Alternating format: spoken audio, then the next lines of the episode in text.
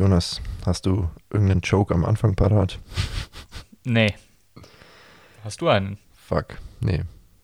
Ja, dann, dann schneiden wir einfach den Anfang raus, weil wenn wir keinen Rausschneider-Joke haben, dann kann es keine gute Folge werden. Nee, kann nicht. ja, äh, dann fangen wir einfach jetzt an, oder? Okay, das okay. Folge einfach rausschneiden. Ja, schneiden wir einfach weg. Jonas und ich sind wieder da für die 21. Episode des Yay. Stufu Sport Talk EM Spezial Podcasts. Die Viertelfinals sind in the books und wir marschieren mit ganz großen Riesenschritten auf die Endspiele zu. Wir haben die Halbfinalpartien für euch parat oder die Begegnungen, die ausgetragen werden und werden deswegen auf die zwei letzten Viertelfinals von gestern zurückblicken, die die zwei ausstehenden Halbfinalisten ermittelt haben.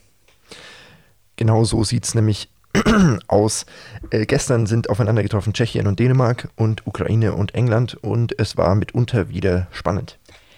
Mitunter spannend, vor allem ein Spiel war spannend, das andere war einfach nur torreich. Tschechien gegen Dänemark, das erste Spiel des gestrigen Abends. Es war klar, dass ein ja, Underdog ins Halbfinale einziehen wird aufgrund dieser Begegnung.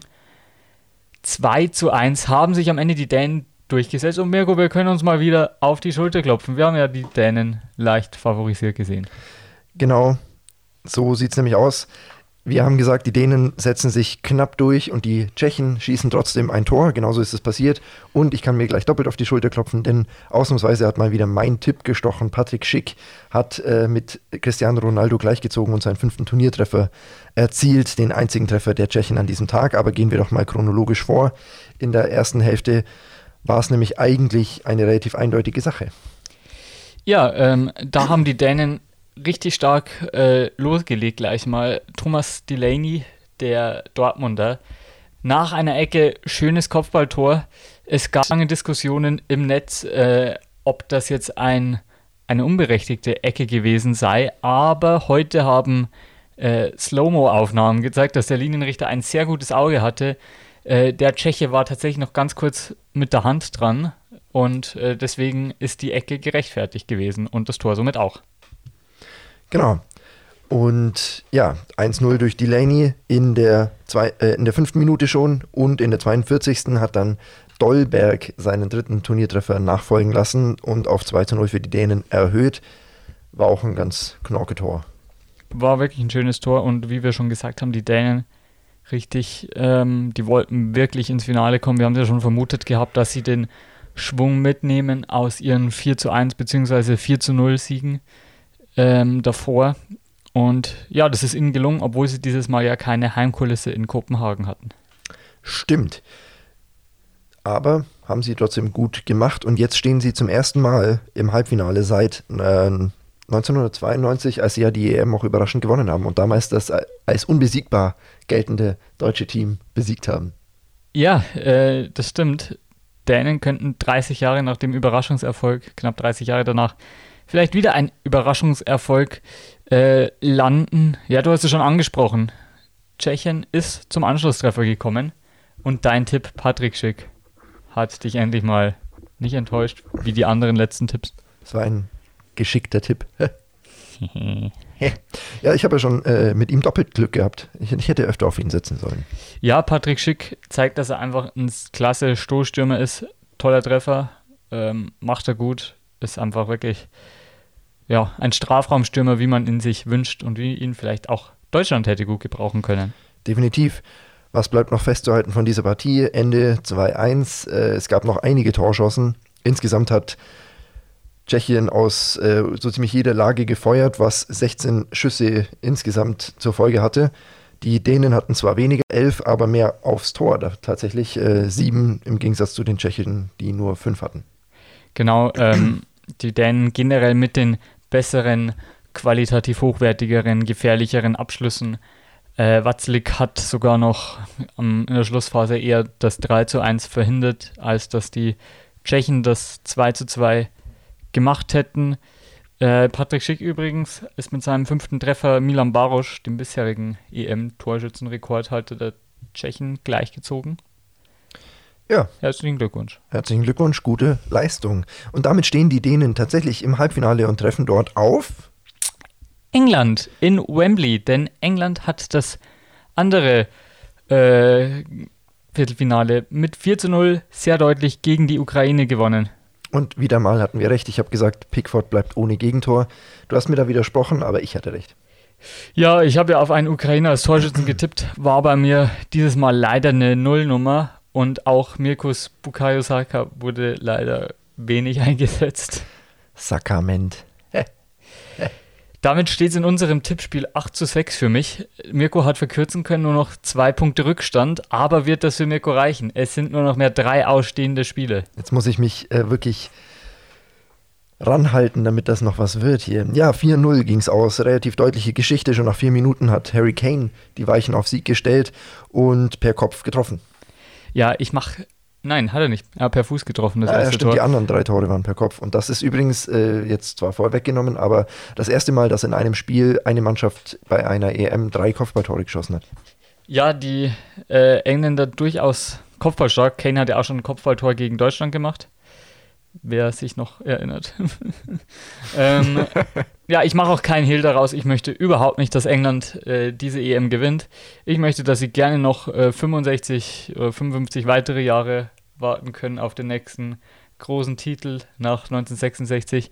Ähm, für mich generell, ja, die Engländer auch aufgrund dieser Corona-Situation und dass jetzt die äh, Regierung sich da so beugt, der UEFA, und dass englische Fans überall rumfahren. Finde ich nicht gut und in europaweit Corona spreaden. Da wäre es vielleicht tatsächlich, man könnte fast sagen, hätte Müller getroffen, hätte er vielleicht mit diesem Schuss Menschenleben gerettet. Aber gut, das ist natürlich nicht Müllers Schuld, sondern die der Naja, UEFA. die Deutschen wären wahrscheinlich auch hingefahren. Sind wir, sind wir uns mal ehrlich. Klar, aber die Deutschen haben keine 160er Inzidenz oder so. Ja, aber wenn sie nach England fahren, bringt es auch nichts, dass die Inzidenz hier niedrig ist. Das ist richtig. Wobei ich glaube nicht, dass die Deutschen hingefahren werden, da man ja zwei Wochen Quarantäne hat. Ich glaube nicht, dass sich das viele hätten vereinbaren können wollen. Ja, doch, es gibt wahrscheinlich äh, genügend Leute, die das machen würden. Wir sind ja leider auch nicht frei von Idioten in diesem Land. Das stimmt. Aber man muss ja auch sogar, wenn man nach England fährt, schon äh, fünf oder also da gab es ja auch schon vor dem ähm, Deutschland-England-Spiel die Situation, dass man fünf Tage davor in Quarantäne musste. Das heißt, Leute, die später als fünf Tage davor hingeflogen sind, konnten, wurde kein Zutritt ins Stadion gewährt. Ja. Ja, Jedenfalls äh, ich, ich 4-0. will's, ich, ich sag's nur mal nochmal, ich erwähne es hier, ich positioniere mich klar, ich möchte nicht, dass die Engländer gewinnen in Wembley. Ich möchte es nicht. Ich möchte, dass die Dänen ins Finale einziehen, aber ich glaube nicht, dass es passieren wird. Andere Geschichte, die Ausblick-Episode auf die Halbfinals kommt erst noch.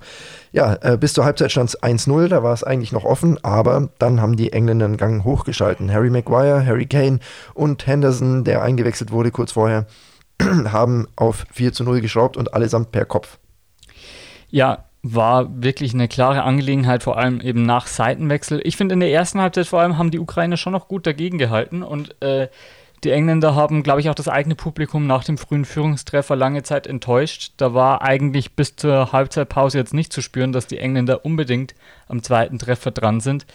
Aber ja, gute Freistoßvariante, beziehungsweise auch schlecht verteidigt. Harry Maguire ist da gleich direkt nach Seitenwechsel und natürlich der Doppelschlag durch Kane hat, glaube ich, mit 3 zu 0 nach 50 Minuten schon alles klar gemacht.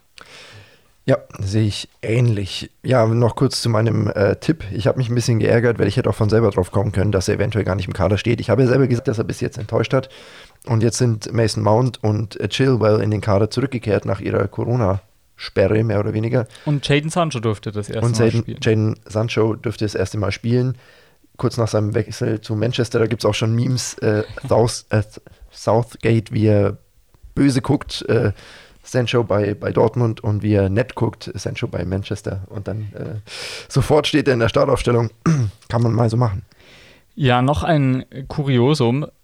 Alle oder Teams, die weiße Trikots anhatten, haben in der K.O.-Runde jedes Spiel gewonnen. Neun Siege, null Niederlagen. Darunter zum Beispiel eben die Engländer und die Dänen. Ist schon äh, witzig. Vielleicht hätte Deutschland auch öfter mit dem weißen Trikot spielen sollen, statt mit dem schwarzen. Aber die Schwarzen sehen gut aus. Die sehen besser aus. Also Style natürlich geht über Weiterkommen. Swag, Digga. Ja, so ist das. Und jetzt, äh, was sagst du, verdient? Äh, England? Ja, Ja, schon. Ähm, wie gesagt, in der ersten Halbzeit hätte gut und gerne auch mal Ukraine vielleicht noch einen Lucky Punch haben können. In der zweiten Halbzeit natürlich unglücklich für die Ukrainer, dass sie da sich gleich so abmetzeln lassen. Generell schon verdient gewonnen, die Engländer, dieses Spiel. Ja, sehe ich genauso. Zweite Hälfte war ein bisschen unnötig, ein bisschen knapper hätte es auch getan. Aber mein Gott. Am Rande des Spiels Dänemark gegen Tschechien gab es noch einen Vorfall, der jetzt die Gemüter erhitzt. Und zwar wurde einem dänischen Fan die Regenbogenflagge abgenommen. Ja, die UEFA hat behauptet, also von einem Ordner wurde es ihm abgenommen, dass er stark betrunken gewesen sei, der Fan. Der dänische was Verband der, widerspricht. Genau, vor allem, was ist das auch für eine Begründung, weil er stark betrunken ist, eine Flagge abzunehmen. Ähm, der dänische Verband widerspricht äh, die UEFA, ja, gut, ich glaube jetzt auch nicht, dass sie das angeordnet hat, aber ja, ist natürlich. Hätte man damit rechnen können, wenn man eine EM nach Baku in Aserbaidschan vergibt mit einem autoritären Herrscher? Weiß eh nicht, warum das sein musste, wenn Aserbaidschan überhaupt nicht dabei ist. Keine Ahnung, wir können es uns alle nicht erklären. Unschöner Vorfall einmal mehr und die UEFA bekleckert sich weiter mit Ruhm bei dieser EM, die äh, wahrscheinlich mehr Image-Schaden gebracht hat als Geld. Genau, trotzdem können wir festhalten, waren auf jeden Fall spannende K.O.-Spiele jetzt eigentlich. Also torreich bzw. spannend war eigentlich immer gut was geboten. Überraschungen, Frankreich, Schweiz natürlich die Top-Überraschung, aber eben auch Dänemark hat uns begeistert. Also war wirklich viel dabei definitiv hat Spaß gemacht bisher und ich hoffe auch, dass es so weitergeht. Wie es genau weitergeht, erzählen wir euch in der folgenden Episode und damit wollen wir eine Power-Episode gleich mal wieder abschließen. Es sind nur um die zwölf Minuten jetzt und das, damit soll es für heute auch mal wieder gut sein. Genau. Muss, muss ja zurzeit eh Trinkpausen geben bei dieser Hitze.